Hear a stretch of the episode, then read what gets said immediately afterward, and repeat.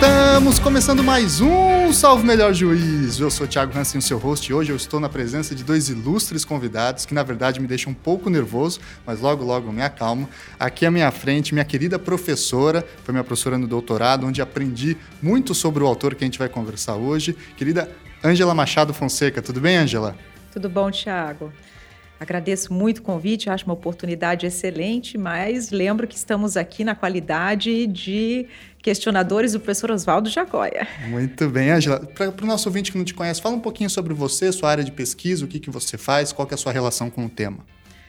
Bom, é, eu comecei a minha pesquisa de pós-graduação no mestrado em filosofia, trabalhei com Nietzsche no mestrado em filosofia, já tinha formação na graduação no direito e na filosofia.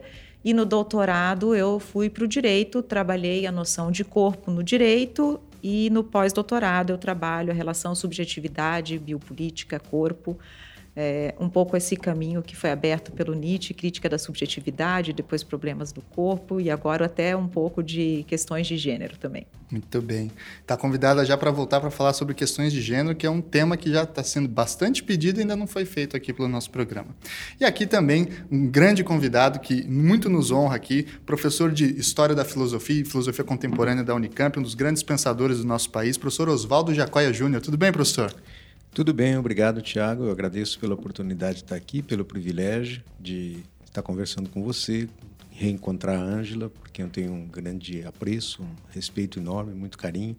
Nós nos conhecemos já há algum tempo, aliás, há bastante tempo, é, e também é, a oportunidade de estar novamente dialogando com ela.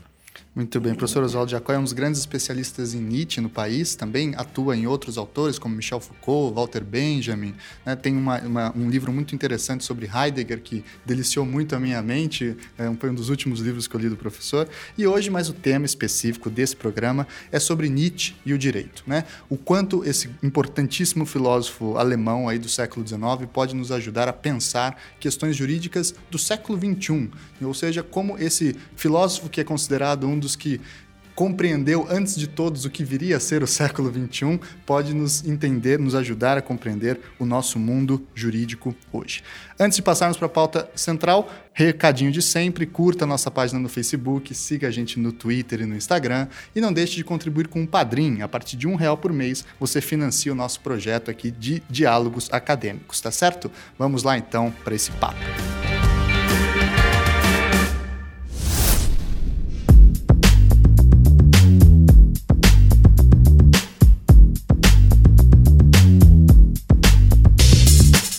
Professor, é, inicialmente eu acho que tem um dado biográfico interessante na carreira do senhor que a gente poderia explorar como ponto de entrada aí da nossa conversa sobre Nietzsche e direito. O senhor fez faculdade de Direito e de Filosofia, né? Depois se especializou especificamente na área da filosofia, mas nos seus textos nunca deixou o direito de lado. Sempre eles voltam, né, como uma perspectiva da crítica do poder, da crítica da soberania, reflexões sobre o Estado. Como foi esse, essa situação de estar com um pé, digamos, com o piano e outro pé com Platão? Né? Como foi essa situação? Olha, essa sem, sem dúvida nenhuma é uma questão interessante. É, eu nasci no interior do Paraná, numa cidade do norte do Paraná, e fui então, depois do. Antigamente era chamado curso ginasial, fui para São Paulo para fazer o curso secundário. E aí eu tive no, no Liceu Pasteur, onde eu é, fiz o meu é, curso clássico, é, o primeiro contato com a filosofia.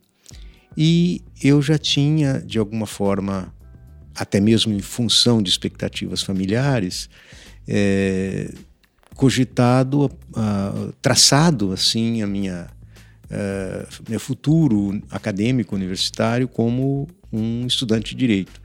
E, na verdade, tudo estava preparado, direcionado para que eu fizesse o vestibular para direito, fizesse a faculdade de direito e seguisse uma carreira jurídica, como é, aliás, a tradição na minha família. Meu pai era advogado, eu tenho dois outros irmãos que militam na, na carreira jurídica, um deles é desembargador, o outro é procurador de justiça, e eu também deveria seguir pelas mesmas pegadas. E eu tive então meu primeiro contato com a filosofia no clássico, que foi uma coisa assim vulcânica para mim, né? Porque foi uma descoberta que me deixou absolutamente fascinado e concernido. E desde então eu nunca mais me afastei da filosofia. E é, a, em função tanto de certas expectativas familiares, como também de uma certa inclinação da minha parte, eu decidi fazer as duas coisas. Então eu fazia uma faculdade de filosofia, uma faculdade de direito simultaneamente.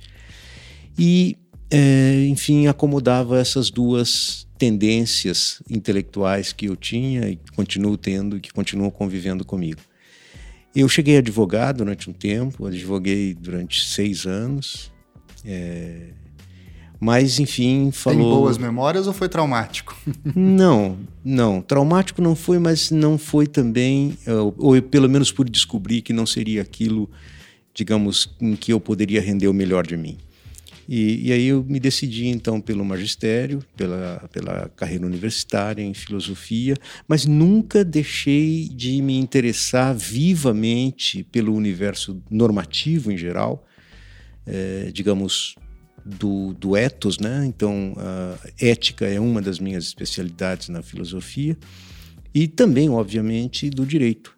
E sempre, para mim, a, a, reflexão sobre o direito ocupou um lugar central, tanto do ponto de vista do interesse quanto da prática de docência e de pesquisa. E desse ponto de vista, portanto, eh, seria, e como foi, natural que o meu interesse eh, predominante acabasse eh, me aproximando muito da filosofia do direito. E é por isso que nos meus estudos, nos textos que eu publiquei, etc., a, re a reflexão de natureza filosófica sobre o direito ocupa um espaço tão, digamos, perceptível. Muito bem. E professor, dentro desse cenário biográfico, como é que o Nietzsche apareceu na sua vida? Bem, é, essa também é uma outra história marcante para mim, né? O que me impressionou desde o início em Nietzsche foi a contundência a radicalidade da crítica a que ele submete os valores, digamos, fundamentais da nossa cultura. E eu, desde o momento em que tomei o primeiro contato com essa crítica, eu me senti interpelado por ela e, digamos, fundamentalmente motivado a, em primeiro lugar, conhecê-la de perto em segundo lugar, colocar-me, digamos assim, em condições de compreendê-la e de eventualmente dialogar com ela.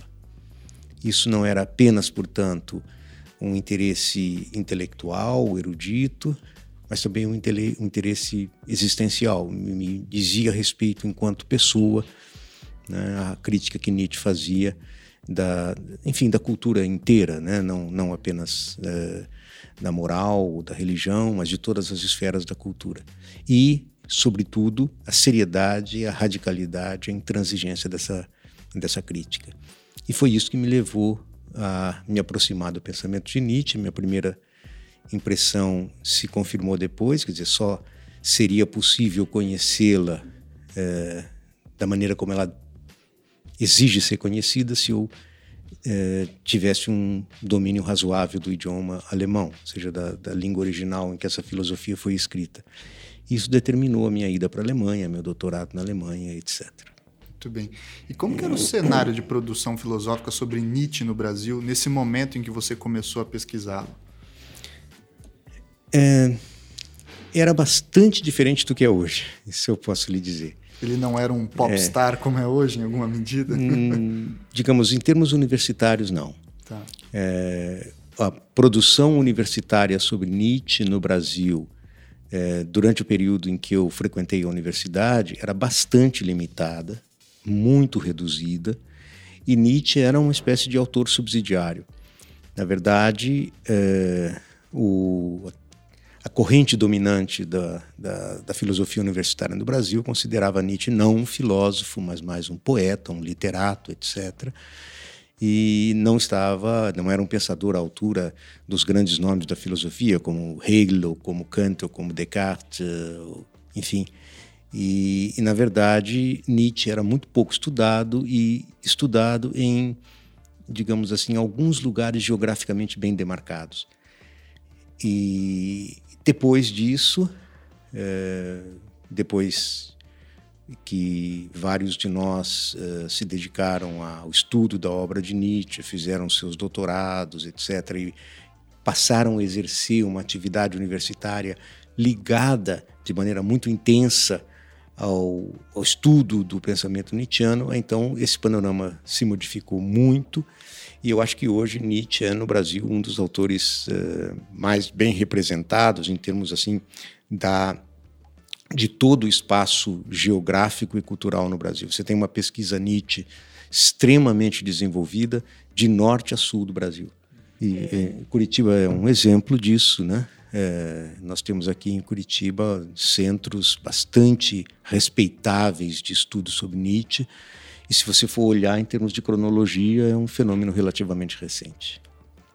Gostaria de aproveitar essa exposição do professor Oswaldo, porque não apenas nós tínhamos poucas leituras de Nietzsche, mas eu imagino que tem toda uma geração de Nietzscheanos que foram influenciados pelos seus estudos, professor. Eu me coloco como uma dessas. Muito obrigado, isso me honra muito. Obrigado. Inclusive, meu primeiro contato com Nietzsche veio de uma leitura sua. Né? Então, eu acredito que eu não sou a única.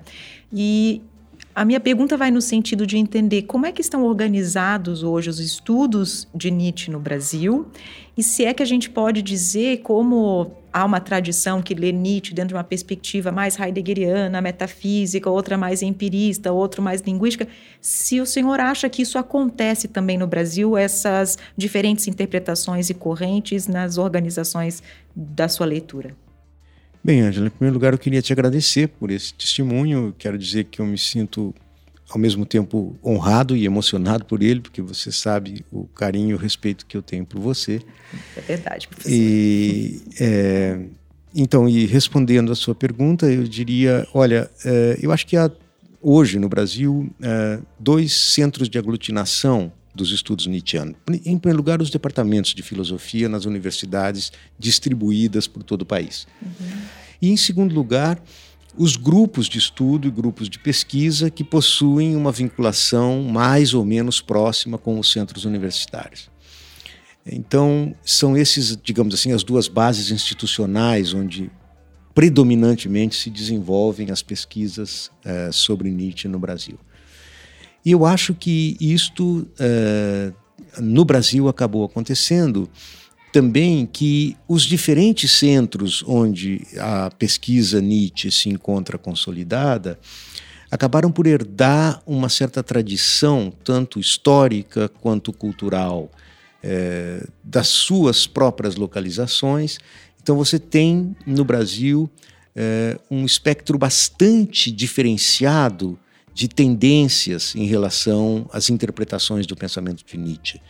Você tem é, um Nietzsche, particularmente no, no, no, Rio Grande do Sul, aqui no Sul, no Paraná também, que, é, digamos, é lido mais a maneira como a tradição de é, língua alemã o, o lê você tem outros centros onde a influência da, da, da, da interpretação francesa, ou mesmo italiana, ou mesmo anglo-americana se coloca com maior força. Na verdade, o que eu acho é que aqui no Brasil existe uma distribuição bastante razoável dessas diferentes maneiras de interpretar o pensamento de Nietzsche. Elas convivem de uma maneira harmônica, eu acho, muito pouco conflitiva.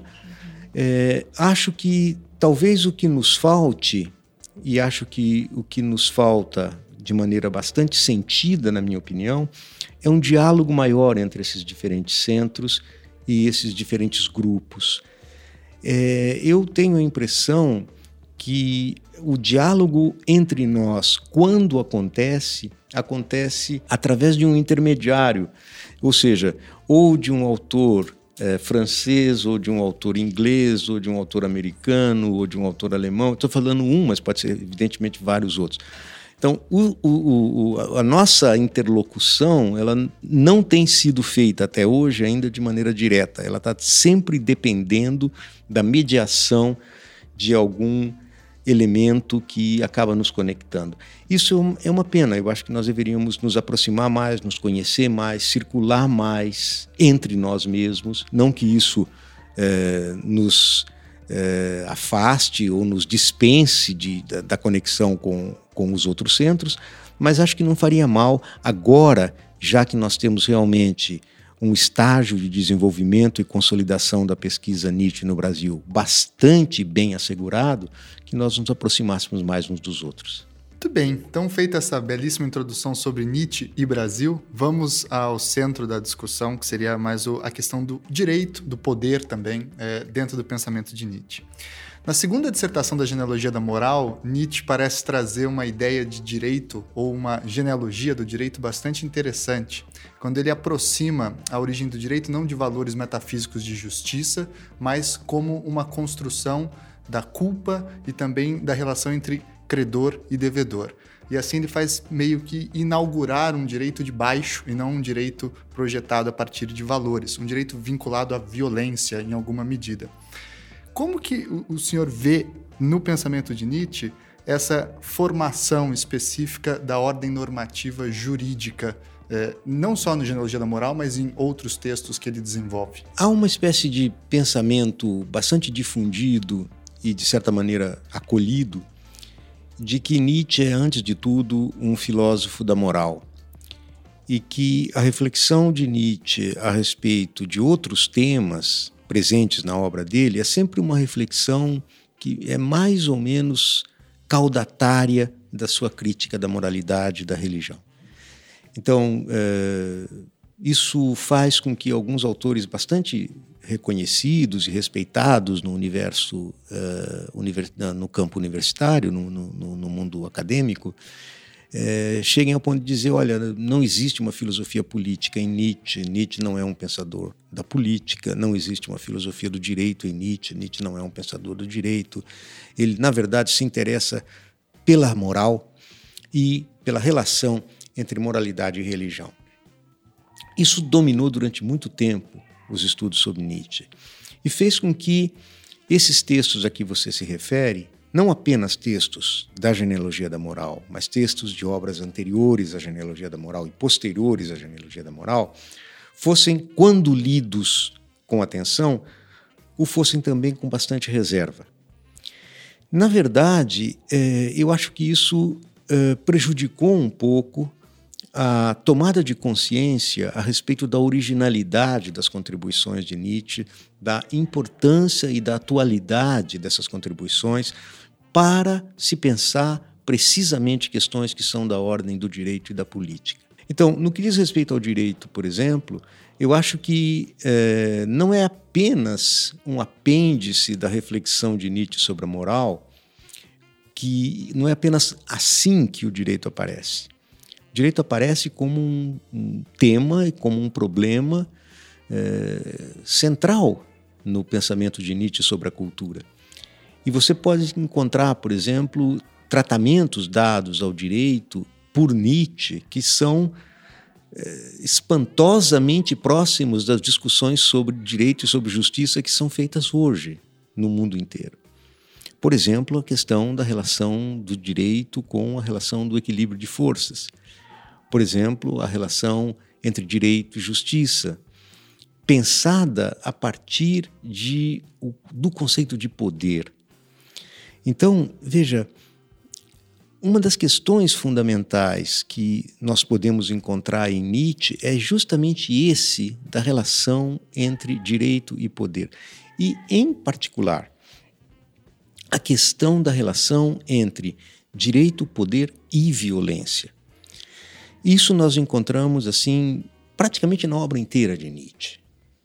Né? Então, esta ideia de que existe um vínculo entre violência, força, poder, dominação e direito, e que o direito só é compreensível quando colocado no interior desta constelação, esta é uma ideia que Nietzsche desenvolve extensamente, não só na genealogia da moral, mas em vários outros dos seus trabalhos. E, precisamente, quando um filósofo coloca explicitamente não mais a questão da razão ou da racionalidade como a instância decisiva para se compreender a esfera normativa, mas sim coloca o acento na esfera da vontade, na esfera do poder e, particularmente, na esfera das relações de dominação, aí então você tem consequências que são extraordinárias. E por isso acho que o Nietzsche é hoje um pensador cuja contribuição ainda é de uma atualidade inesgotável. Professor, a gente assiste hoje uma gama bastante significativa de autores.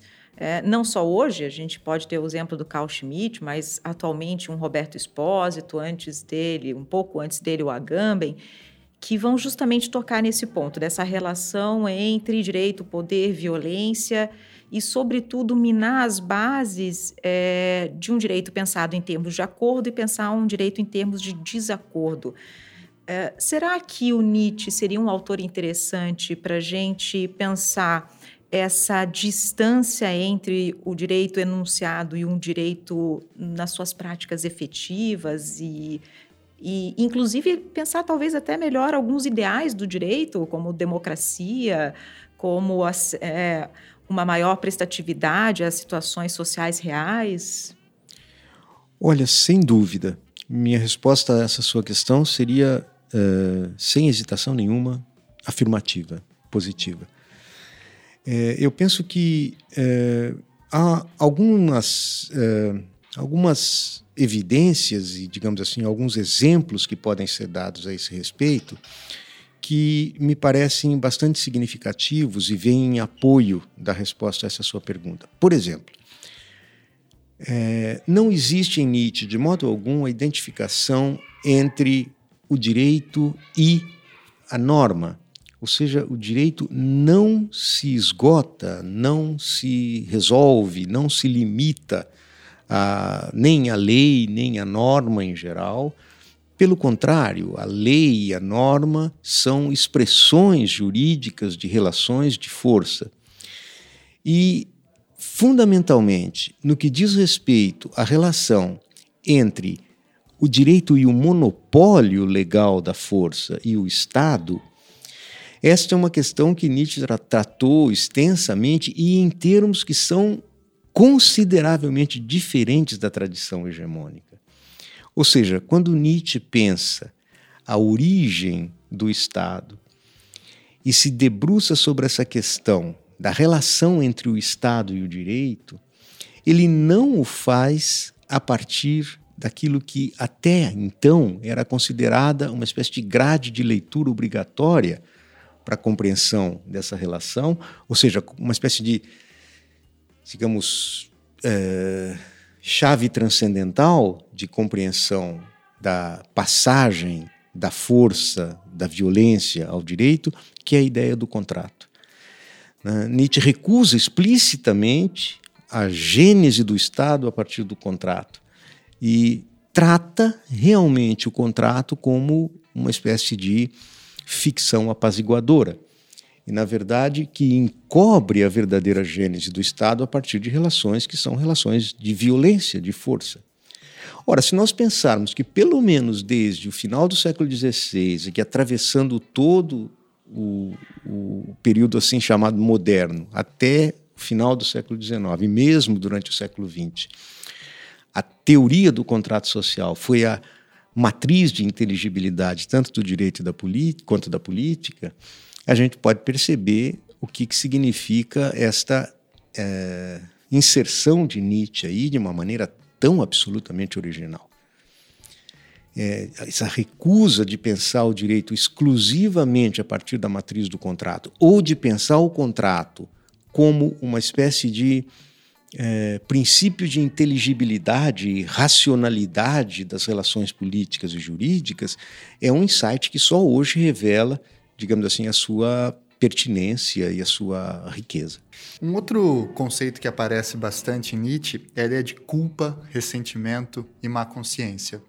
É, se, a gente poderia dizer que, em alguma medida, na, na medida em que o direito se apropria de algum desses conceitos, por exemplo, culpa, que inclusive ele usa o termo Schuld, que é o mesmo que se usa em alemão no direito criminal, né, para falar da questão penal, estaria na compreensão dele o direito é, incorporando afetos ou tentando aprisionar esses afetos e essas vontades e, e em alguma medida, impondo ele a, a, a, determinados corpos. É, como que o senhor vê essa relação entre esse âmbito dos ressentimentos, dos afetos e o direito? Bom, essa sua pergunta é uma abre o espaço para uma outra instanciação, um outro exemplo desta riqueza que eu estava me referindo.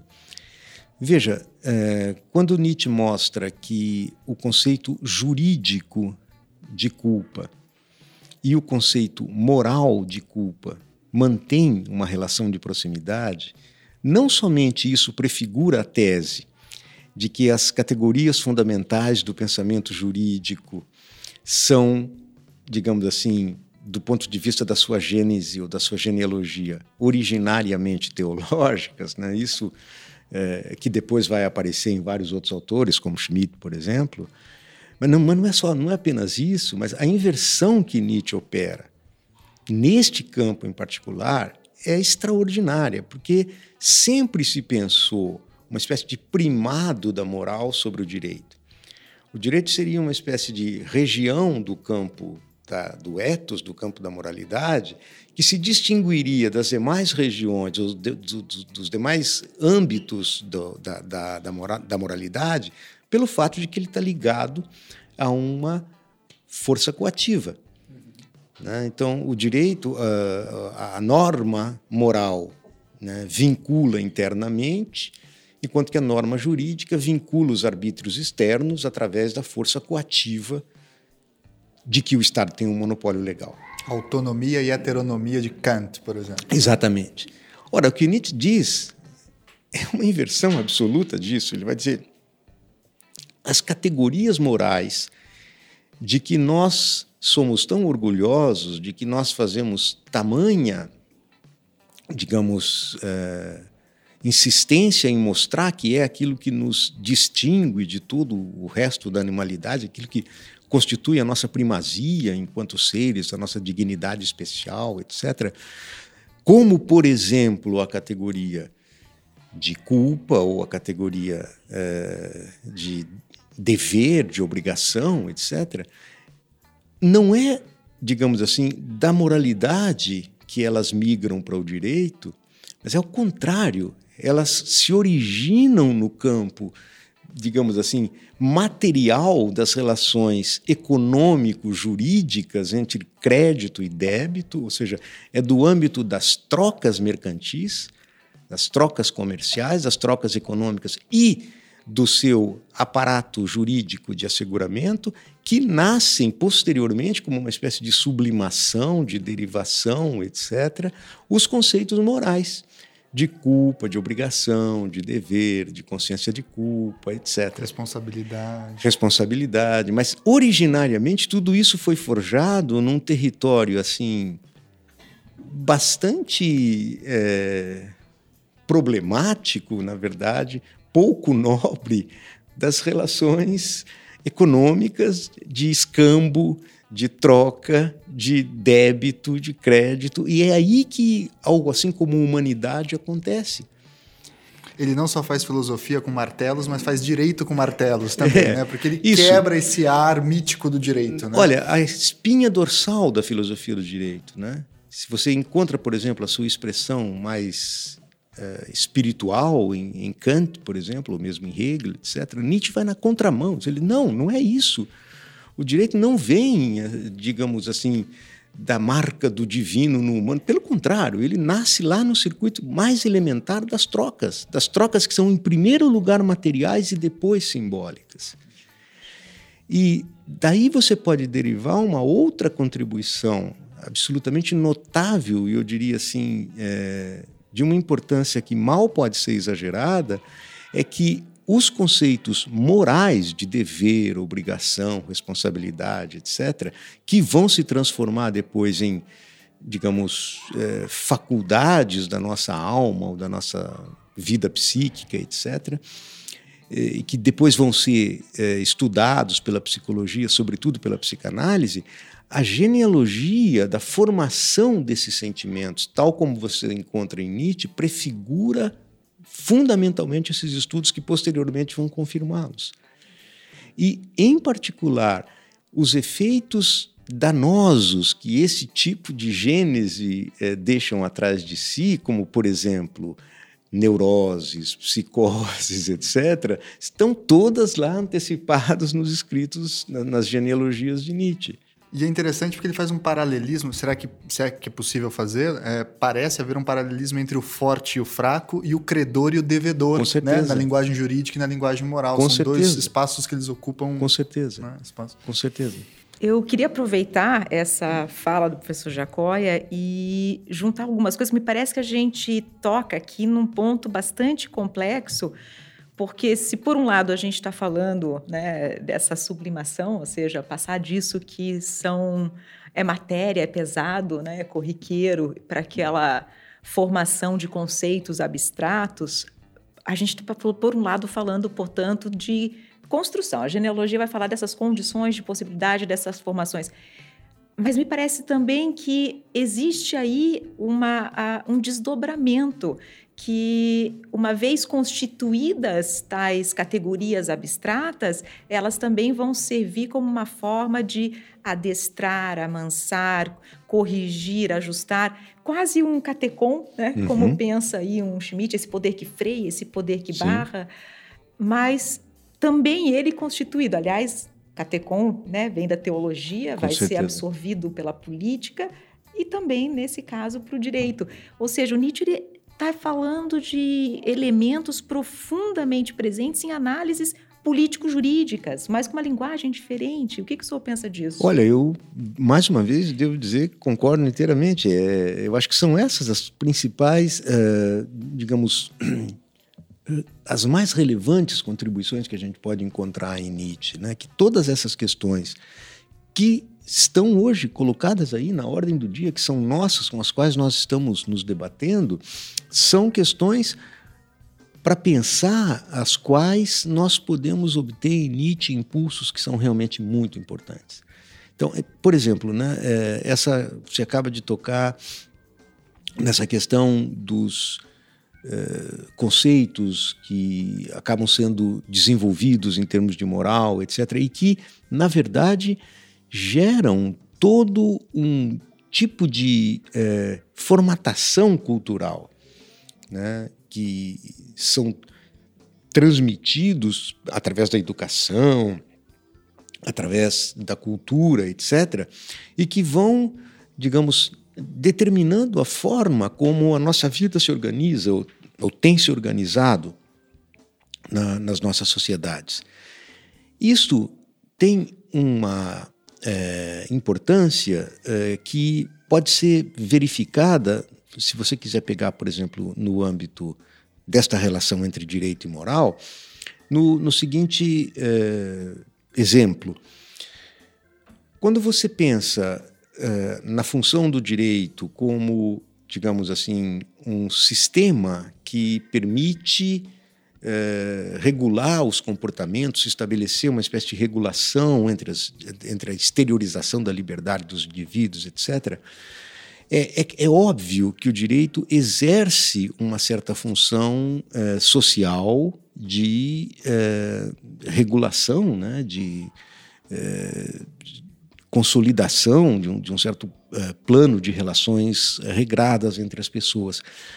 O, o, grande problema é que, que se coloca é, é que as nossas sociedades passaram a depositar sobre o direito e a esperar do direito que o direito, quanto mais rígido, quanto mais forte, quanto mais, digamos, imperativo ele se apresenta, tanto maior é a segurança que ele pode oferecer para a sociedade que ele visa regular. Ora, se nós dermos crédito à genealogia de Nietzsche, a gente vai ver que é exatamente o contrário. Quer dizer, as sociedades que dependem de um direito rígido, forte, imperativo, são sociedades absolutamente fragilizadas e que exatamente a rigidez do direito, em particular do direito penal, é o sintoma mais evidente da fraqueza dos laços sociais que vigem em uma determinada eh, em, uma, em um determinado momento da história de uma certa sociedade. É, uma outra questão, professor, é a seguinte: o Nietzsche teve o seu período mais profícuo de produção na segunda metade do século XIX, né? E a segunda metade do século XIX na Alemanha é um período também de muita produção no campo do direito. Né? Uhum. A gente uhum. vai ter a panegística alemã nadando de braçada, vamos ter também a figura do Rudolf von Jhering, né? E o, o Nietzsche é alguém que dialoga e critica muito os, os, cientistas da época, né? Por exemplo, Spencer, né? Enfim, e tantos outros autores. Ele chega a travar algum diálogo ainda ainda que silencioso, ou alguma indicação de como ele lidava com esses colegas do direito que, à época, eram grandes popstars do pensamento intelectual alemão da segunda metade do século XIX. Ele chega a comentar algo nesse sentido? A modo do Nietzsche sempre, né? com muita descrição e às vezes de forma elíptica, você encontra traços de uma, digamos, de um diálogo, de uma recepção crítica, de uma intensidade extraordinária. Você vê, por exemplo, no caso de Rudolf von Ehring, né? toda a genealogia da moral é, desenvolve uma, é, um esforço extraordinário de reconstituição da história de proveniência da categoria de sujeito de direito, que, digamos assim, é, é, um, é, um, é um monumento né, que, que, que, que Nietzsche acaba por legar para a filosofia posterior, é totalmente original, como é que ele constrói essa ideia de um sujeito de direito, mas dificilmente você percebe, a não ser que você tenha um olhar bastante adestrado, a Ângela sabe disso, né, que ali existe uma rede intertextual que, de remissões a autores como, por exemplo, Rudolf von Ehring, e uma discussão categorial do ponto de vista das categorias fundamentais do pensamento jurídico, como, por exemplo, a categoria de finalidade, né, que ele está discutindo diretamente com von Ehring. E ele está mobilizando contra von Ehring outros teóricos do direito que, na época, eram tão importantes, ou mais, talvez, até, do que o von Ehring, mas que, digamos assim, apareciam menos, como por exemplo Joseph Kohler. Então é só ou, ou então uh, Post. Post. Uh, e você vê que as, as hipóteses que o Nietzsche desenvolve, ele incorpora contribuições que vêm, por exemplo, é, da etnologia, da etnografia, da jurisprudência etnológica, que é extraordinariamente claro quando você lê os textos do Nietzsche, que ele está digamos assim, elaborando, metabolizando em termos das categorias do pensamento dele, mas em diálogo com, com os juristas. Isso vale, inclusive, também para Spencer, para John Stuart Mill e outros pensadores ligados ao darwinismo social com os quais ele dialoga ao, na, ao mesmo tempo. É porque é muito interessante que também a virada do século a gente vai ter um pensamento jurídico vitalista, digamos assim, né? seja o pensamento sociológico do direito, né? tanto nos Estados Unidos, mas também na Europa, que parece ter notas nietzschianas em algumas passagens, seja para afirmar, seja para rebater, e parece ser interessante esse diálogo. Sem dúvida, sem dúvida. Eu acho que isto é...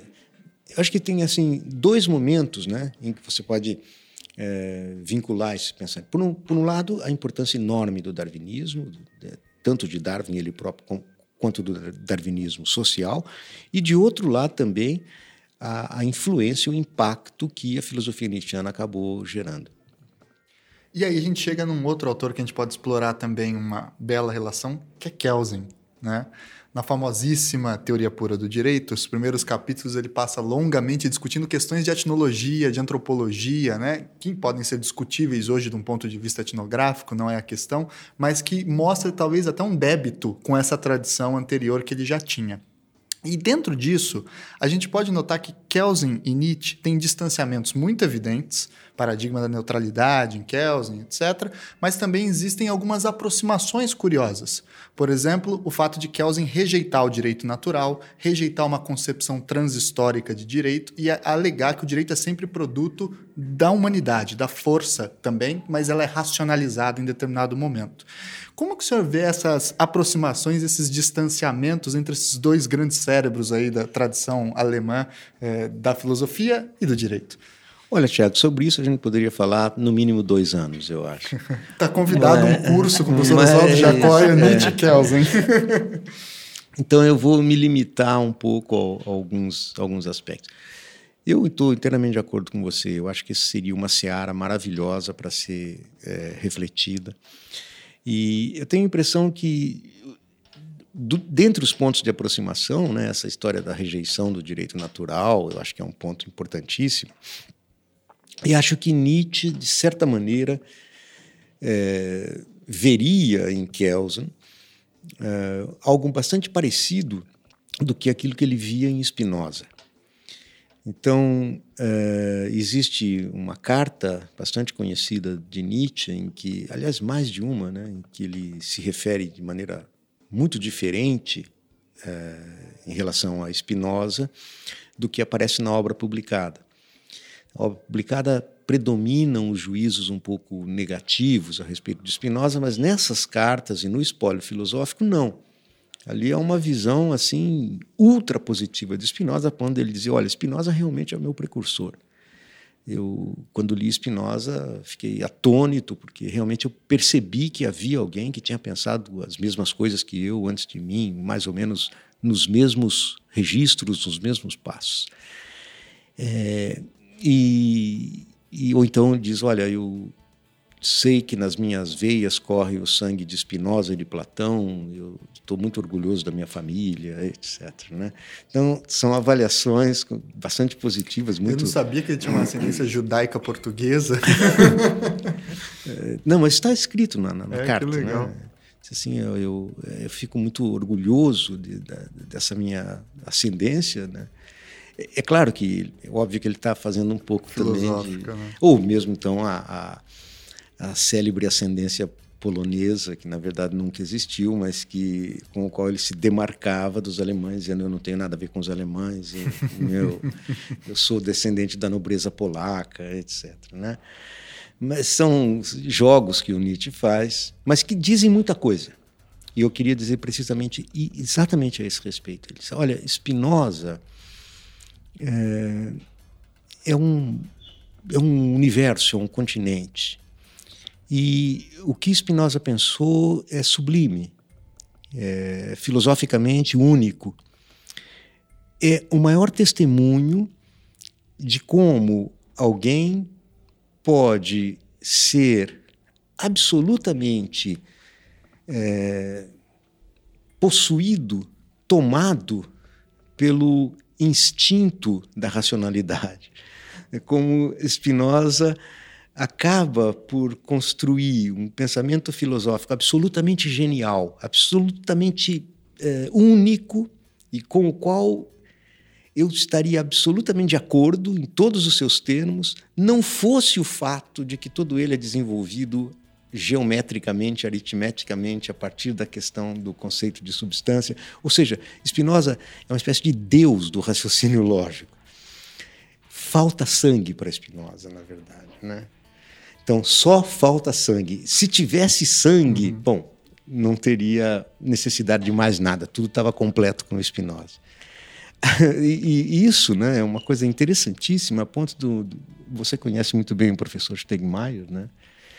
É, dele chegar a dizer uma frase assim, meio de brincadeira, muito a sério, em alemão, né? É, Spinoza minus Deus gleich Nietzsche. Spinoza menos Deus é igual a Nietzsche. E, e, e, eu acho que ele tem toda a razão. Tanto é que o próprio Nietzsche está dizendo: se não fosse essa superafetação do lógico, né, se tivesse um pouquinho de sangue no Spinoza, tudo estava é, concluído. Tudo tava, a filosofia tinha acabado ali, não precisava mais nada. Né? É, e acho que o Kelsen é a mesma coisa. Pois é, me pareceu, é. como o senhor foi narrando, que é, é, dá para precaver, né? Que seria mais ou menos se chegaria. Uhum. Então, tudo aquilo que diz respeito ao sangue, vamos dizer assim, isso é coisa de sociologia do direito, isso é coisa de relações de fato, são relações de causalidade, não são é, relações normativas, não caem sob a categoria essencialmente jurídica de imputação, não, não é uma, uma, uma teoria pura. Entendi. É. Então, no fim das contas, a gente poderia falar que o, o Nietzsche também consideraria Kelsen um eunuco no Jardim das Delícias, uh -huh. que nem ele falava uh -huh. dos positivistas. Isso, isso. Eu acho que seria, daria para aproximar um pouco, um pouco disso, né? Então, uh, estava dizendo isso então em, em relação a, ao Spinoza. Então, uh, no caso, nesse caso, né, do, uh, Nietzsche vai dizer, olha, todo o pensamento filosófico estaria, enfim, teria resumido as questões fundamentais se no Spinoza houvesse mais um pouco de vida, houvesse mais um pouco de sangue, de intestino, de vontade, não somente intelecto e razão.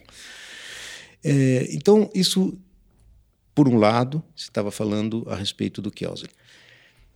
Por outro lado, e eu acho que esse outro lado é tão importante quanto esse primeiro, é, o Kelsen tem vários aspectos no pensamento dele, essencialmente jurídico, que são de uma proximidade em relação a Nietzsche que chega a ser assustadora. É, um dos livros é, que eu mais me encanta do Kelsen, né? aliás, eu devo dizer que me encanta o Kelsen inteiro, mas o que mais me encanta é um livro que se chama Vergeltung und Kausalität. É chama-se é, Retribuição e Vingança. É, é, um livro que deve ter umas 700, 800 páginas, mais ou menos. Ele tem uma versão em inglês, que, cujo nome eu me esqueci agora, do período que o Kelsen viveu nos Estados Unidos. Acho que é Direito e Sociedade, salvo engano. Mas eu aqui realmente não, não estou seguro desse título. Do título em alemão, sem dúvida, Vergeltung und Kausalität. E lá o Kelsen desenvolve. O Kelsen e não Nietzsche, veja, desenvolve uma tese que é o conceito físico de causalidade, conceito, portanto, da ciência física de causalidade, deriva do conceito religioso metafísico de retribuição. Isto é, do conceito, exatamente como Nietzsche diz, do conceito de culpa né, metafísico. É, e, e, veja, esta derivação é tal que da física, a física é tributária tanto da moralidade quanto do direito. Então, o que os físicos até hoje pensavam sobre a, no conceito de causalidade, ele é derivado precisamente do conceito de moral e jurídico de retribuição Vergeltung quer dizer tanto vingança quanto retribuição. E, portanto, o conceito científico, físico de causalidade, se você for investigá-lo na sua gênese, ele é dependente de uma categoria que lá é essencialmente religiosa, teológica e jurídica. Isso quase parece o Schmitt, né? Os conceitos jurídicos são conceitos teológicos secularizados. Bom, mas isso Nietzsche já tinha dito. Agora, o grande problema é que ele vai dizer uma coisa que também é nietzschiana, dizer, olha, é precisamente por isso que os físicos atualmente não trabalham mais com o conceito de causa, porque o conceito de causa é metafísico. Olha e só. ele está pensando no quê? Ele está pensando na física quântica, ou seja, na física altamente desenvolvida do seu tempo, que já não trabalha mais com relações causais. E que ele é atento, né? o que é mais assustador. Sem dúvida. O jurista atento Sem ao que está acontecendo. Então ele disse, olha, veja, os físicos descobriram a gênese metafísica do conceito de causalidade. E por isso eles prescindem dela. Porque realmente eles compreenderam que o continuar operando assim é continuar fazendo metafísica. Talvez os juristas possam aprender um pouquinho com isso e passar a pensar um pouco mais liberado das suas hipotecas e dos seus ônus metafísicos. Olha só. Bom, isso Nietzsche tinha dito já, entendeu? Uhum. Quer dizer, então, é, você percebe que é, é, é, muito ambíguo, né? é meio ambivalente essa relação, e eu acho que é nessa ambivalência que está a riqueza dela. Muito bem, ótimo, professor. Ângela. Uma questão um pouco polêmica aqui. Polêmica, mas ao mesmo tempo uma, uma questão razoavelmente simples do jeito que eu, que eu vou colocar. A noção de eterno retorno, se a gente quiser, é, ela é talvez assim o exemplo de imanência mais radical que a gente possa pensar. Por outro lado, nós temos uma tradição pautada em uma tradição política jurídica pautada em questões de revolução e emancipação que não, não conseguem olhar com bons olhos essa, essa leitura de um eterno retorno e toda essa condição de imanência. Como pensar em chave positiva e aproximar para o direito esse eterno retorno, essa imanência absoluta, sem, é, sem pensar na impossibilidade de, de resultados positivos em termos políticos jurídicos. E eu só vou pedir para também brevemente conceituar eterno retorno para o nosso ouvinte que eventualmente não está familiarizado com o conceito. É. Positivos não em sentido moral, né? Digamos assim, positivos em termos né, de, de uma economia social. Pois bem, não é uma tarefa fácil, aliás, é bastante difícil é, resumir em pouco tempo, em poucas palavras, o que significa a teoria, do, a doutrina do eterno retorno. Digamos, existem vários, várias interpretações a esse respeito, né? interpretações que já se tornaram até mesmo canônicas, clássicas, etc., do que é que significa eterno retorno do mesmo. É, uma das interpretações mais correntes é uma representação do tempo, segundo a qual é, tudo aquilo que se apresenta no presente é alguma coisa que já aconteceu no passado e que vai se repetir no futuro, nos seus menores detalhes, segundo a mesma, mesma ordem causal que a determinou no presente e no passado. Então, a ideia é de que cada instante do presente já se repetiu milhares de vezes no passado e vai se repetir milhares de vezes no futuro. Ou seja, uma absoluta determinação de tudo aquilo que aconteceu e que pode voltar a acontecer. Essa representação é uma representação cíclica do tempo, né, que faz com que então a categoria de repetição seja o dispositivo essencial dessa representação. Lembra um pouco o mito do Sísifo, que Sim, leva é, a pedra isso, ao topo da montanha. Isso, e volta. Então, todos os instantes da sua vida já aconteceram milhares de vezes anteriormente e vão se repetir milhares de vezes no futuro. Isso parece uma maldição à primeira vista, né? É, e assim é formulada nos textos do Nietzsche, inclusive, né? Pode, pode parecer como uma maldição, quer dizer, uma negação absoluta da liberdade da vontade, e uma espécie de fatalismo, de fatalidade, de que o que quer que você faça, você não vai poder mudar absolutamente nada nessa corrente inexorável do destino. Bom, eu não leio assim a, a, o, o, Eterno Retorno do mesmo, há várias outras interpretações que eu acho também bastante respeitáveis, mas eu acho que a pergunta que você coloca pode ser é, refletida, independentemente da posição que você assuma aqui em relação à interpretação da teoria do eterno retorno.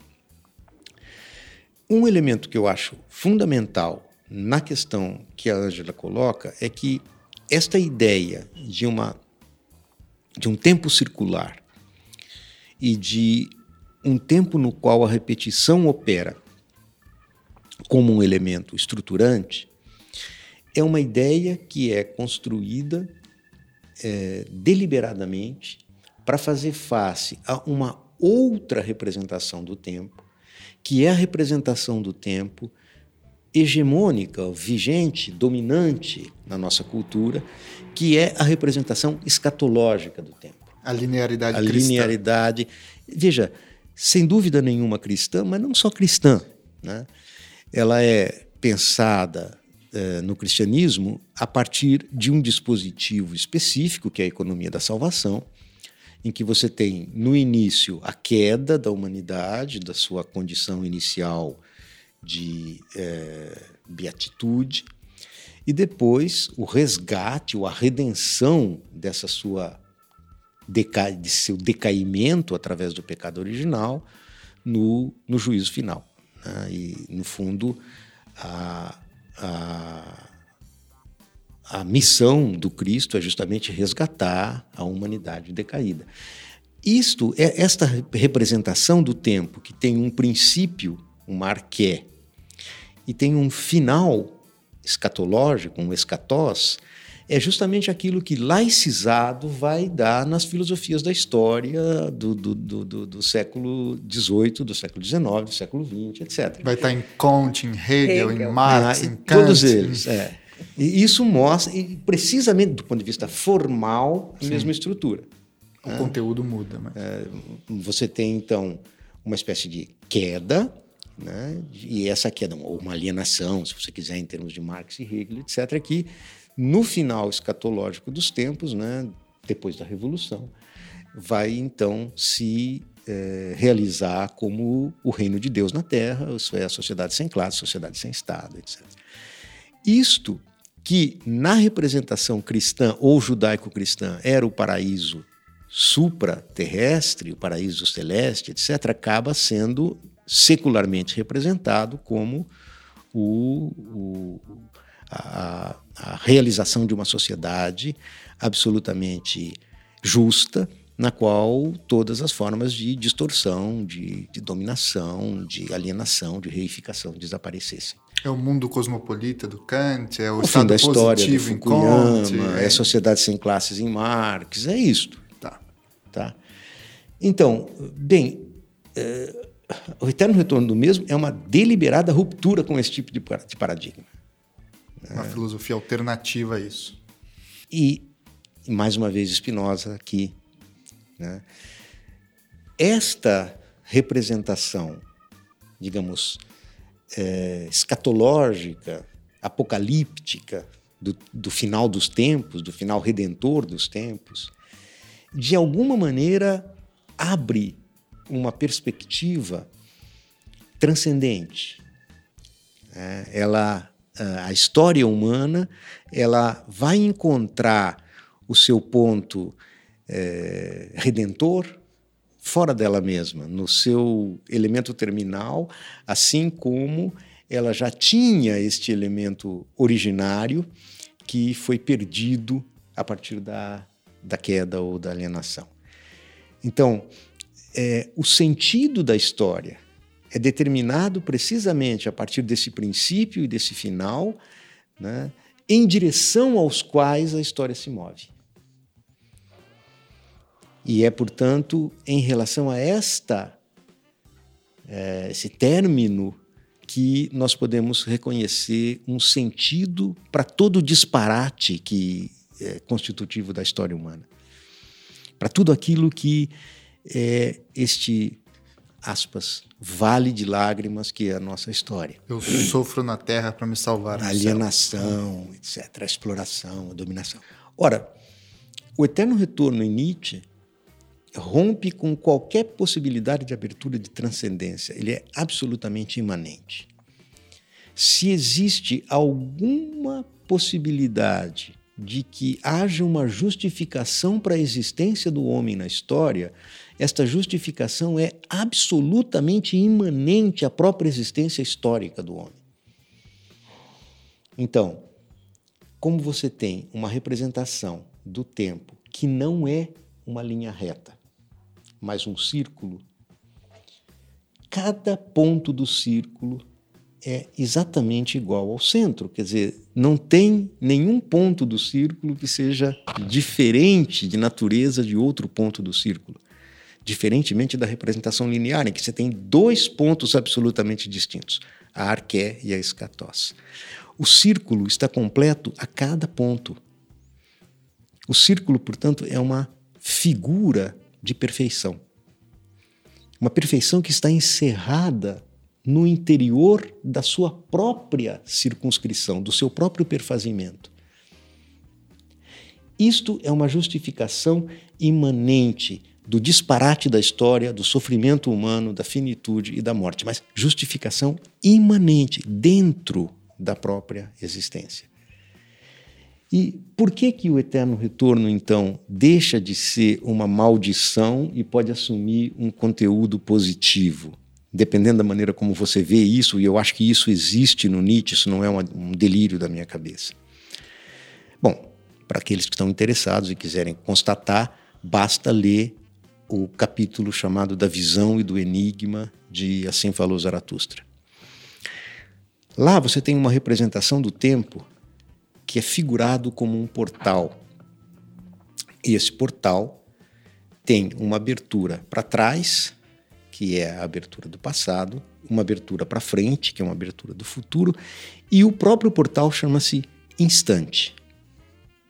Tá? Isto é, o aqui e o agora.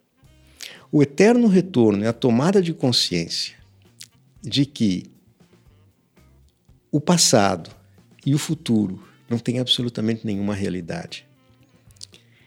A única realidade efetiva é a realidade do presente, do aqui e do agora, que não tem absolutamente nenhuma duração, que é absolutamente insubsistente. E que, portanto, depende absolutamente do que você faz aqui e agora, neste exato momento, que você vai configurar a sua vida como algo grandioso ou miserável. É pesado.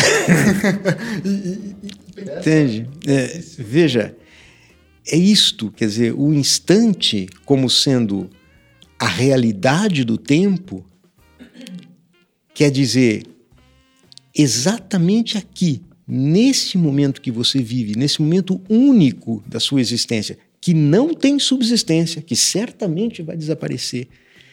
É isso aqui que a sua vida se joga inteira. Se você o configurar de uma maneira tal que ele seja pleno de sentido para você, então tua vida está resgatada aqui e agora, em cada momento da tua vida. É por isso que a gente é um autor que ama a vida, né? Isso. Amor fati, né? Isso, é isso. Amor fati significa isso.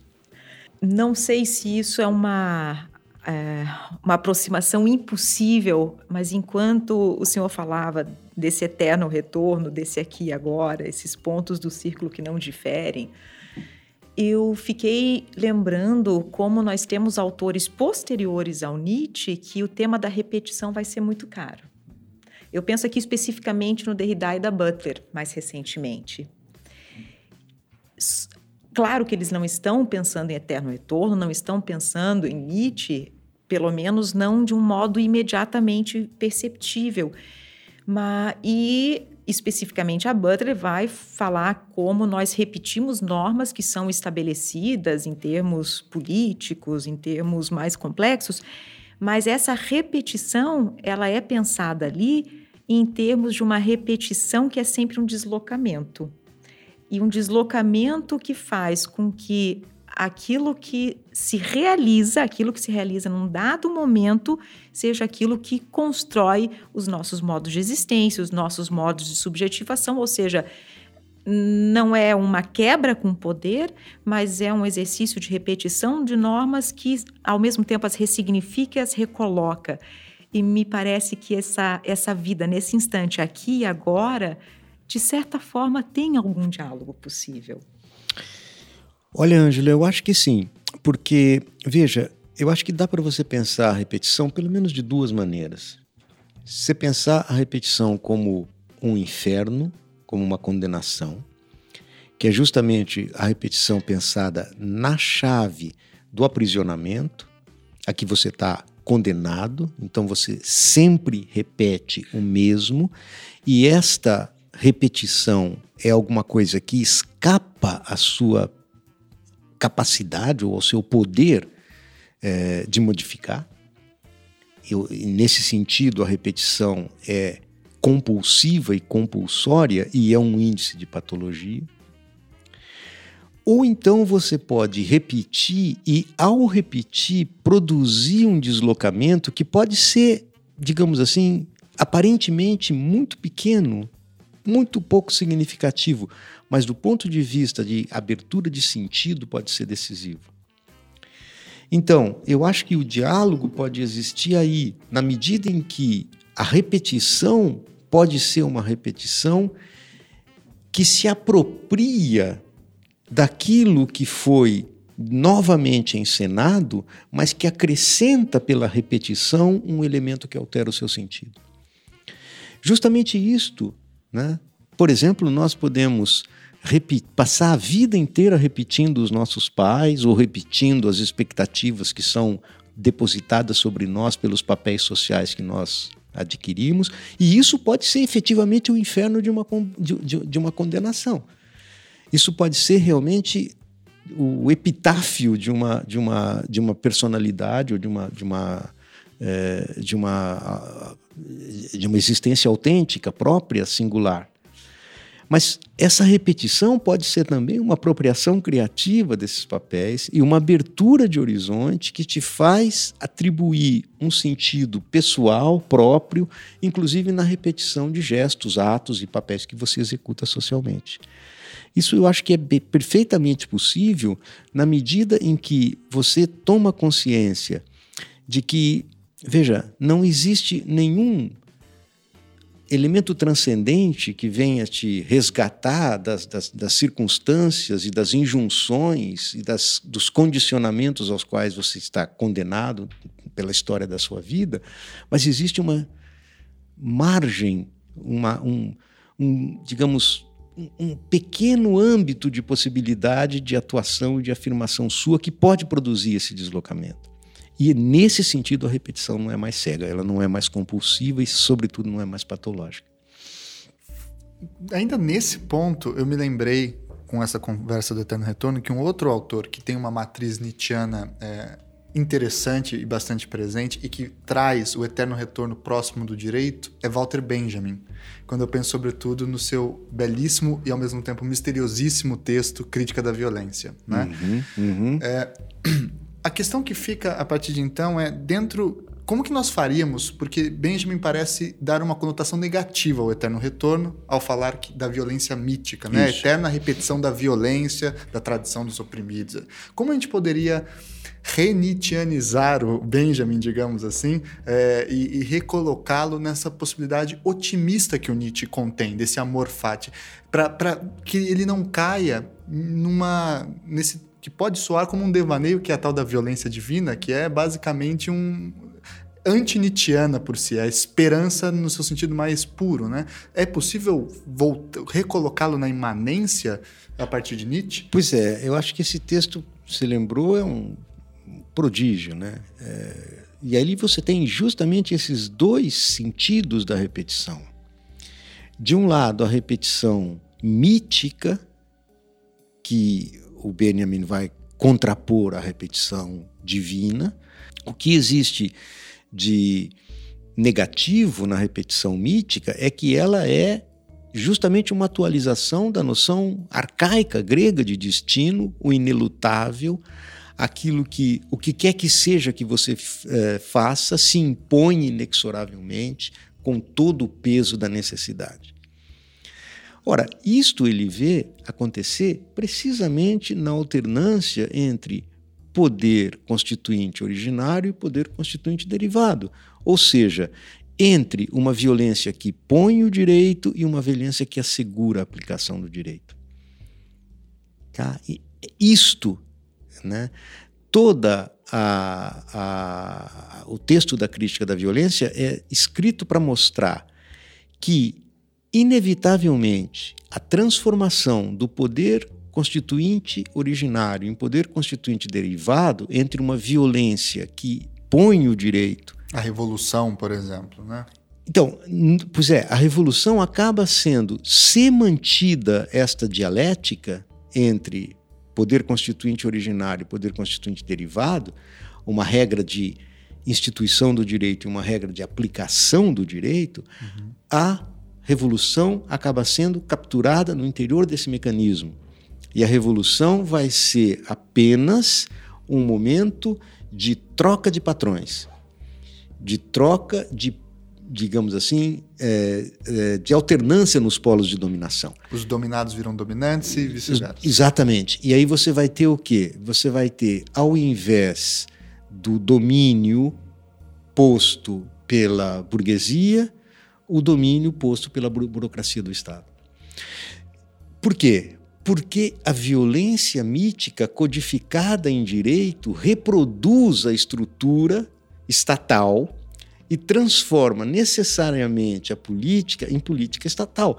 Ou seja, você tem, de novo, uma força ou uma violência que institui uma, uma ordem, no caso, a ordem da ditadura do proletariado, no caso da Revolução, estou falando, né? uhum. né? E, e depois você tem a consolidação da ditadura do proletariado sob a forma do, do capitalismo, do, do, do, do, burocracia da burocracia estatal. Stalinismo. Stalinismo. Exemplo. Foi exatamente o que aconteceu. Sim. Ou seja, a violência potencialmente emancipatória da Revolução acaba sendo codificada em termos jurídicos, ou seja, em termos do Estado entendido como monopólio da violência. Ora, só existe uma possibilidade de que esta violência deixe de ser uma violência que repita esta dialética entre poder constituinte originário e poder constituinte derivado, se e somente se a forma jurídica for abandonada. Se esta violência for uma violência que não é mais mobilizada em termos do, do Estado ou em termos do poder constituído. Ou seja, apenas se a violência revolucionária for uma violência que não muda apenas aqueles que ocupam os polos de dominação, mas abole a estrutura da dominação. E, portanto, abole a estrutura configurada, cristalizada na forma jurídica. Abole o direito. Abole o direito, abole o Estado. É isto que o Benjamin coloca, isso que ele chama de violência divina, que uhum. na verdade é a violência revolucionária, em termos que é, ele pensa a greve geral proletária. O problema é que não parece haver ali qualquer ideia um, do dia seguinte. Né? Parece entrar, Justo. é quase num anarquismo. Mas né? isso é um anarquismo. Veja, você acaba de tocar no ponto. É uma anarquia. Desaparece aquela arqué, aquele uhum. arcaico, que é reproduzido sempre em termos de uma repetição que conserva apenas a estrutura. Esta anarquia de uma violência que agora não mais põe o direito, mas depõe o direito, que não mais põe o Estado, mas depõe o Estado. Essa é uma, uma violência absolutamente emancipatória. Por quê? Porque ela abole a própria estrutura de dominação. Ora, esta violência que abole a estrutura de dominação, o Benjamin chama de dionisíaca. Uhum. Ora, dionisíaco é justamente a palavra de ordem de Nietzsche. Sim. E por que, que a violência dionisíaca é emancipatória? Porque Dionísio, na cabeça do Nietzsche e na tradição grega, significa justamente aquele que desfaz os laços. E a palavra Erlösung, redenção em alemão, significa justamente libertação, desatar nó, desfazer laços, o que o Dionísio faz com todos os laços os laços da família, os laços da sociedade, os laços do direito, os laços do poder. Então, Nietzsche pensa a redenção, a Erlösung dionisíaca, exatamente nos mesmos termos, absolutamente imanente. Não mais em termos de alguma intervenção transcendente que viesse resgatar a humanidade da sua alienação, mas inteiramente imanente, nesse sentido de desfazer estes, essas amarras, essas prisões que até hoje mantiveram o homem ou a humanidade, digamos assim, cristalizada, fixada na repetição sempre dos mesmos esquemas. Uma outra questão interessante que Nietzsche pode nos ajudar a pensar é com relação ao pós-humanismo transhumanismo, novos humanos e outras questões assim. Ele desenvolve um conceito muito importante que é o além do homem, uhum. né? E com essa situação contemporânea que vivemos de novas biotecnologias, tecnologia da informação, inteligência artificial, como que a gente pode pensar o além do homem dentro desse cenário específico que nós temos e, com, e se nós chegaríamos também a uma conclusão parecida que o senhor acabava de explicar para nós, que o direito acabaria nessa situação específica pela morte da forma sujeito, pela morte da, da, da forma que estrutura em grande medida o direito moderno. É, como que o senhor vê essa questão específica da possibilidade de normatização ou a impossibilidade de normatização do além do homem e dessas novas tecnologias que aparecem.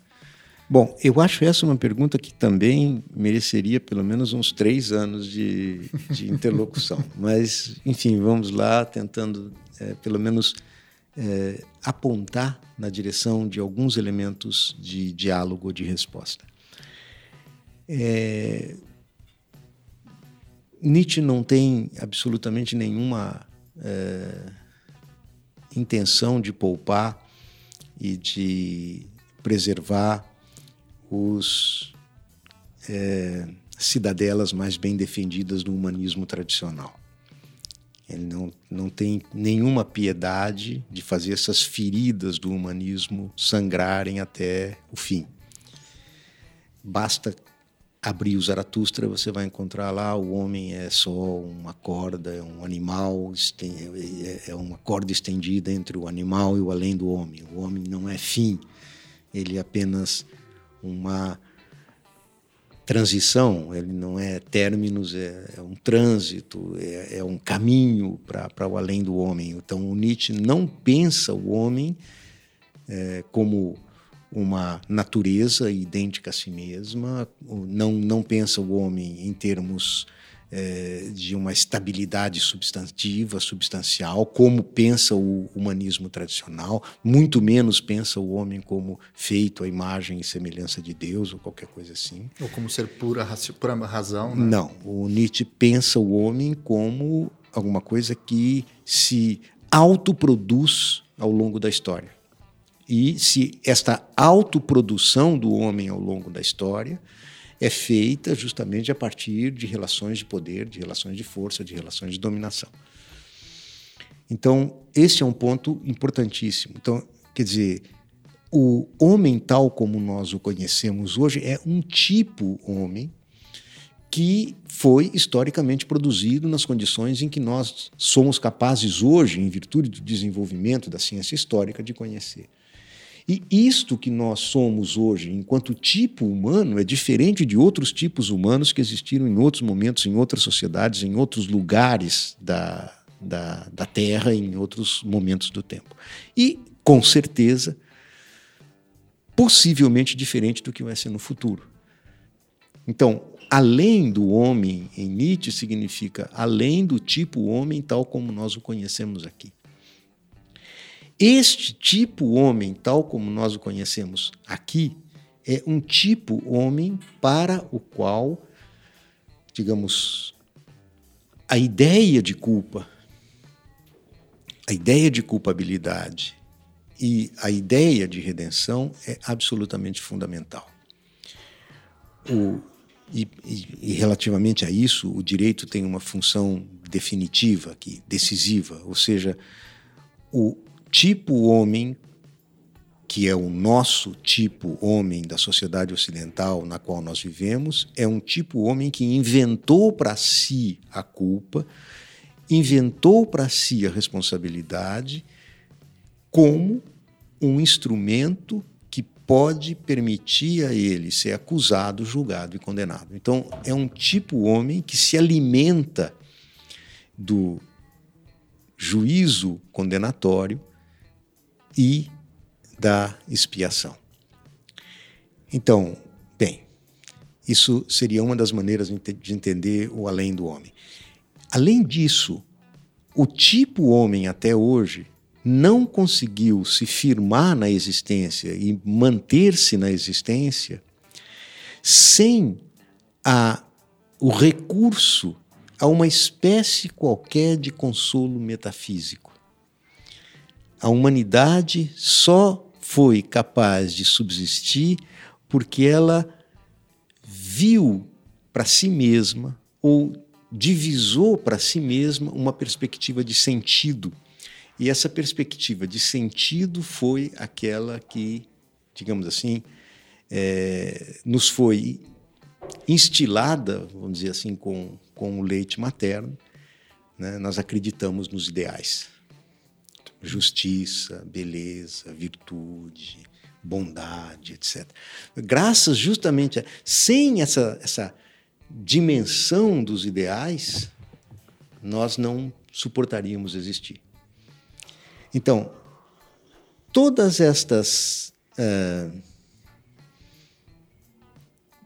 esses meios através dos quais nós conseguimos manter-nos na existência, em particular os ideais, que estão presentes em todas as esferas, não é só na moral, estão presentes na ciência, estão presentes no direito, em todas as esferas da nossa vida, sem estas, digamos, o Nietzsche chama isso às vezes de farmacoi, né, de, de, de remédios, né, nós não teríamos conseguido sobreviver. Esses remédios são, em última instância, é, respostas que são dadas à pergunta a respeito do porquê, isto é, a respeito do sentido da nossa existência. E a pergunta pelo sentido da nossa existência se coloca diante de duas constatações brutais para nós, ou seja, que nós sofremos e que nós morremos. Tá? Essas duas condicionantes da nossa existência, ou seja, nossa existência sofredora e mortal, precisam de um sentido Uhum. Do contrário, elas seriam insuportáveis. O tipo homem que nós somos foi, digamos assim, absolutamente dependente dessas perspectivas de sentido até hoje. E essas perspectivas de sentido foram transcendentes. Então, o além do homem significa um tipo homem capaz de viver com o sofrimento e com a morte sem necessidade de consolo transcendente. Uma máquina, eventualmente, ou um ciborgue. É aí é que eu queria chegar. Isso muitas Diferente. vezes é pensado assim: olha, finalmente nós teremos máquinas inteligentes que nos livrarão destas mazelas que até hoje constituíram os nossos grandes dramas da nossa existência.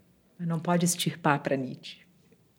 Isso é que esse é o grande problema, quer dizer, toda essa perspectiva que é colocada para nós agora de superação do humano pelo transhumano, ou seja, pela produção tecnológica do humano, será que ela não é justamente o que há, digamos assim, de mais perigoso nestes subterfúgios que nós nos colocamos a, a, a nós mesmos para aguentar a finitude e a morte? Uhum. Quer dizer, agora a gente se coloca aí no papel finalmente a gente virou Deus. Então agora a gente pode produzir tecnologicamente o ser humano livre da depressão, da dor, da angústia. Ou seja, nós vamos poder é, construir um artefato que, digamos assim, está isento de todas as fragilidades humanas. Eu, eu me pergunto, esse artefato não seria uma espécie de redução brutal e unilateral apenas a uma das dimensões do humano? Um Rousseau técnico-científico, né? O homem do Rousseau. Ou, o que é pior, um homem reduzido a unilateralidade, unidimensionalidade eh, da sua própria vida em termos de fabricação. Um homem binário, zero um. Isso. Não tem uma economia isso, de afeto. Isso. Uhum. Isso. E o que o Nietzsche estava dizendo do Spinoza, de certa maneira, acaba se realizando de uma maneira muito mais macabra, porque o Spinoza, pelo menos, lidava com afeto. Ele dizia, não, pera lá, o homem também tem essas outras... Bom, a gente tem que mudar, etc., fazer uma reforma do entendimento. Mas agora não. Agora a gente pode resolver isso ab ovo, ou seja, na proveta, man manipulando o gen. Uhum. E, por fim, talvez um pouco mais conectada com o que você estava falando agora pensar um pouco como ah, o nosso contexto político atual, o nosso contexto social também é um contexto onde é, parece que pulula por todos os lados o, aquilo que a gente chama de trágico. E como isso que para a gente é trágico é, não pode ser pensado em termos do, do trágico nietzschiano, ou seja, como a, a, própria percepção daquilo que é negativo, daquilo que nós queremos com todo o esforço nos ver livres, é exatamente aquilo que traz a grandeza para o trágico. Em relação à última questão que você coloca, eu acho que há um, digamos, conceito no pensamento de Nietzsche que responde a, a essa inquietação, que é o conceito de niilismo. O niilismo é um dos temas mais importantes do pensamento maduro do Nietzsche e, infelizmente, um dos mais é, mal entendidos. Um dos aspectos do niilismo, tal como Nietzsche o desenvolve, vai ser justamente a reflexão a respeito de um movimento irreversível, inelutável, de perda de sentido e de perda de força por parte dos conceitos e valores fundamentais que até hoje serviram de alicerce e de norte para a nossa civilização. Quando nós chegamos a esse ponto, e Nietzsche disse isso em 1886, a partir de 1886 ele já via isso com muita clareza. Ele disse: olha, o que eu estou dizendo aqui é para os próximos dois séculos literalmente, está claro isso. Né? Está então, dizendo, olha, é, eu estou refletindo sobre isso, mas isso vai se tornar figura do mundo, realidade mesmo, daqui a dois séculos, ou seja, exatamente agora, no momento que nós estamos. Esta perda de sentido por parte dos nossos supremos valores acaba produzindo uma situação de absoluta confusão e de indiferenciação. A gente perde todos os pontos que até hoje serviram de orientação segura para a nossa vida, tanto no plano pessoal quanto no plano político. Isso é exatamente o retrato do nosso tempo. Nós não somos capazes mais de diferenciar o que é certo, o que é errado, o que é justo, o que é injusto, o que é verdadeiro, o que é falso. E nós estamos colocados em uma situação em que nós recorremos a expedientes que nos resgatem, que nos permitam recuperar nossas certezas, a partir de pontos de apoio que já não podem mais oferecer nenhuma sustentação, porque eles estão, estão esvaziados de substâncias, estão esvaziados de força, de conteúdo. Ou seja, nós somos alguém que repete, que tenta repetir compulsivamente uma espécie de estratégia de sobrevivência a partir de ilusões nas quais nós não podemos mais acreditar. Nós chamamos de trágico a nossa dificuldade de encontrar tábuas de salvação. Ora, isto para Nietzsche não tem absolutamente nada de trágico. Isso revela precisamente a nossa incapacidade, a nossa impotência para lidar com os nossos próprios elementos do real. Uhum. Trágico é a capacidade de se digamos assim, orientar nessa situação em que nós perdemos os nossos pontos de orientação. Assumir essa condição sem, digamos assim, ilusões, sem véu, sem, é, digamos, subterfúgios e, sobretudo, sem nostalgia do absoluto. O grande problema que nós consideramos a tragédia da nossa existência é que, olha, o que é que a gente vai colocar no lugar de Deus? O que é que a gente vai colocar no lugar da certeza? Da... Ou seja, nós queremos de toda maneira colocar alguma coisa no lugar do absoluto. A única dimensão trágica que existe nisso, do ponto de vista nietzschiano, é que não interessa o que você coloca no lugar do absoluto, o lugar do absoluto desapareceu. E, portanto, não há nada que substitua absoluto algum, nem o progresso, nem a sociedade sem classe, nem qualquer tipo de segurança total, né, felicidade absoluta, nada disso vai recuperar a dimensão de sentido da nossa existência, porque essa dimensão tinha sido alocada em um lugar que era precisamente o absoluto. O absoluto sob a perspectiva do niilismo e do processo de desenvolvimento do niilismo, não tem mais condição de subsistência. Essa é a tragédia que nós vivemos hoje. E trágico seria justamente conseguir se firmar aí sem necessidade de repetir aquilo que já não tem mais condição de nos oferecer perspectivas de vida. Agora, trágico mesmo é que chegou ao fim, né? Essa é a maior tragédia do dia. Eu queria, depois dessa gigantesca aula, agradecer imensamente ao professor Oswaldo Jacóia pela disponibilidade numa agenda apertada. Ele veio para dar uma palestra e conseguiu encontrar um tempo no meio da sua tarde para gravar esse episódio com a gente. Queria agradecer, é claro, imensamente minha professora e amiga Ângela por ajudar também nas problematizações, nas perguntas. E é agradecer também nossos ouvintes até aguentar até esse ponto com muitas informações informações. Esse episódio certamente vai ser ouvido umas cinco vezes por eles. É, então eu queria agradecer a todos e, novamente, ao professor Oswaldo e à professora Ângela. E acho que no 3 a gente pode dar um tchau para o nosso ouvinte. Então, 3, 2, 1 e. Tchau, tchau, tchau. tchau. Até mais. Muito obrigado.